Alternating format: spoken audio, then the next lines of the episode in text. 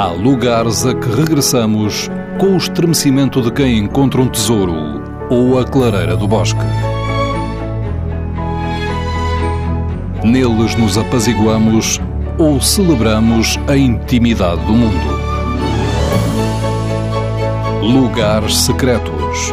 Uma proposta de Fernando Alves com edição sonora de Alexandrina Guerreiro e Erlander Rui. João Gesta, programador cultural do Teatro Municipal do Porto, que inclui os teatros Rivoli e Campo Alegre, Porto.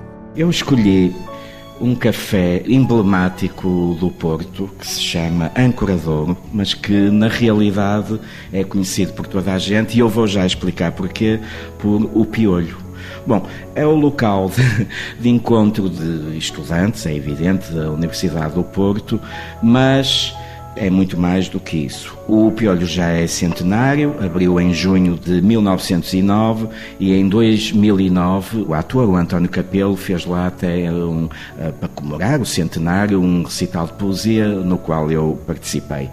É um café extremamente central, situa-se ali nos Leões, na Praça Parada Leitão, e curiosamente foi o primeiro café do Porto a ter eletricidade e o primeiro a ter televisão, em 1957 adquiriram uma, uma máquina, uma famosa máquina italiana que se chamava La Cimbali, que depois deu e espalhou a terminologia do cimbalino que nós utilizamos para toda a cidade e que vem daí, da maquineta do La Cimbali. Tem também, e é um convite que eu faço, diz-se uma das melhores francesinhas do Porto. Serve-se lá, tem uma esplanada extremamente agradável e, e moderna, onde se cruzam Muita estudantada, é certo, mas também ainda muitos políticos e de resto, por exemplo, o Dr. Rui Moreira fez lá eh, uma, pelo menos que eu me lembro, uma sessão de esclarecimento da sua campanha, escolheu o piolho, mas normalmente os políticos passam sempre um pouco pelo piolho. Bom, Porquê piolho? Há várias leituras, várias eh, versões. Desde logo, a mais natural. Um espaço relativamente reduzido, onde as pessoas não cabiam, portanto, é aquilo que nós no Porto dizemos, aquilo que é uma piolheira. Olha, estão todos uns em cima dos outros. Contudo, havia ao lado, na Praça de Lisboa, um mercado onde as vendedeiras e as leiteiras e as padeiras e as carniceiras faziam os seus negócios e muito cedo da manhã, seis e tal da manhã, sete, sete da manhã, iam com o seu bocadinho de alumínio passavam pelo piolho para lhes encher com o cafezinho com leite eh, da manhã. A estudantada que, entretanto, às chegava eh, para ir para a faculdade, dizia, ah, o piolho aquilo, enfim, referiam-se com menos respeito pelaquela classe mais humilde e diziam, ah, aquilo piolho, isto é uma, uma, uma piolhice. Bom, pronto. Ainda sobre o nome piolho há uma uh, terceira e decisiva explicação e, e tem um cariz político. Antes do 25 de Abril, misturado com os estudantes, muitos deles da oposição e muitos políticos, estavam sempre distribuídos três ou quatro senhores da PIDE, como é evidente, o café tem aqueles espelhos, de modo que eles nem precisavam de fazer muito esforço ou estarem de cabeça virada, porque através dos espelhos controlavam quem entrava, quem, eh, quem não entrava. E quando uma cara desconhecida entrava no piolho, que nós achávamos que poderia ser mais um PID a acrescentar já ao rol de três ou quatro que frequentavam o piolho, as diversas fações políticas coçavam a cabeça, informando, digamos, os outros que provavelmente vem aí mais, eh, mais um. Bom. Eu entrei para a faculdade em 1972, sou velhote para a faculdade de Economia, diga-se que era uma faculdade absolutamente de elite.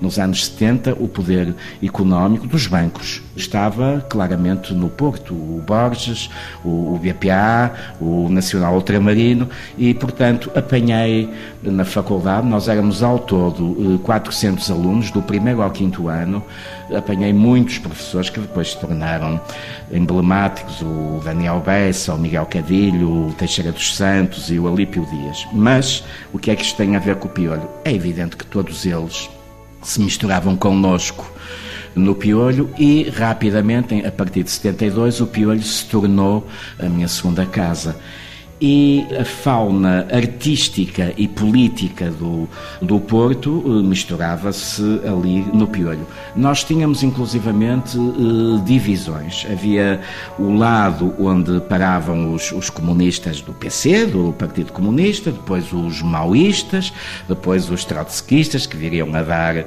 origem a este partido agora do, do Louçã. De resto, o, Francisco Louçã era trotskista, depois ainda havia uns, que era tudo muito aquilo aquilo era um bocado sofisticado. Ainda havia os seguidores de uma teórica alemã, de uma, da Rosa Luxemburgo, e ainda lá num cantinho eram poucos os bordiguistas, que eram os seguidores de um político italiano, Bordiga, Amadeu Bordiga. Toda esta gente convivia não totalmente pacificamente, porque as rivalidades, sobretudo entre os militantes do Partido Comunista, que nós chamávamos os revisionistas e os maoístas e os trotskistas, não era completamente pacífico e muitas vezes acabava com, é evidente, as chávenas do piolho partidas e, e refregas grandes entre, digamos, a esquerda esclarecida do Porto. Uma outra vez, também cargas policiais terríveis em que os cavalos da GNR, o quartel da GNR era ao lado uh, do Piolho, tentavam entrar, nós, obviamente nós refugiávamos no Piolho e eles tentavam forçar e uma vez houve mesmo um cavalo que meteu a focinheira dentro do Piolho e nós defendemos-nos heroicamente com aqueles açucareiros pesadíssimos que havia, toca a tirar ao GNR. Resumindo, a par com Linda vou, agora não posso, por razões de saúde, comer as ditas francesinhas, mas o Piolho, contando também com muita gente do mundo artístico que eu conheci lá, olha, conheci o Álvaro Lapa, a Regina Guimarães, um grande poeta, o Manuel, o Manuel Rezende, o Manuel António Pina, que era um grande amigo que eu conheci no, no Piolho, o João Botelho, o Paz Barroso, que está agora à frente do Coliseu, o Carlos T, o Jorge Lima Barreto. Portanto, o Piolho, que era a minha segunda casa, era uma mistura desta fauna toda e nós não podemos perder eh, a memória e a resistência ao fascismo fez-se também no Piolho.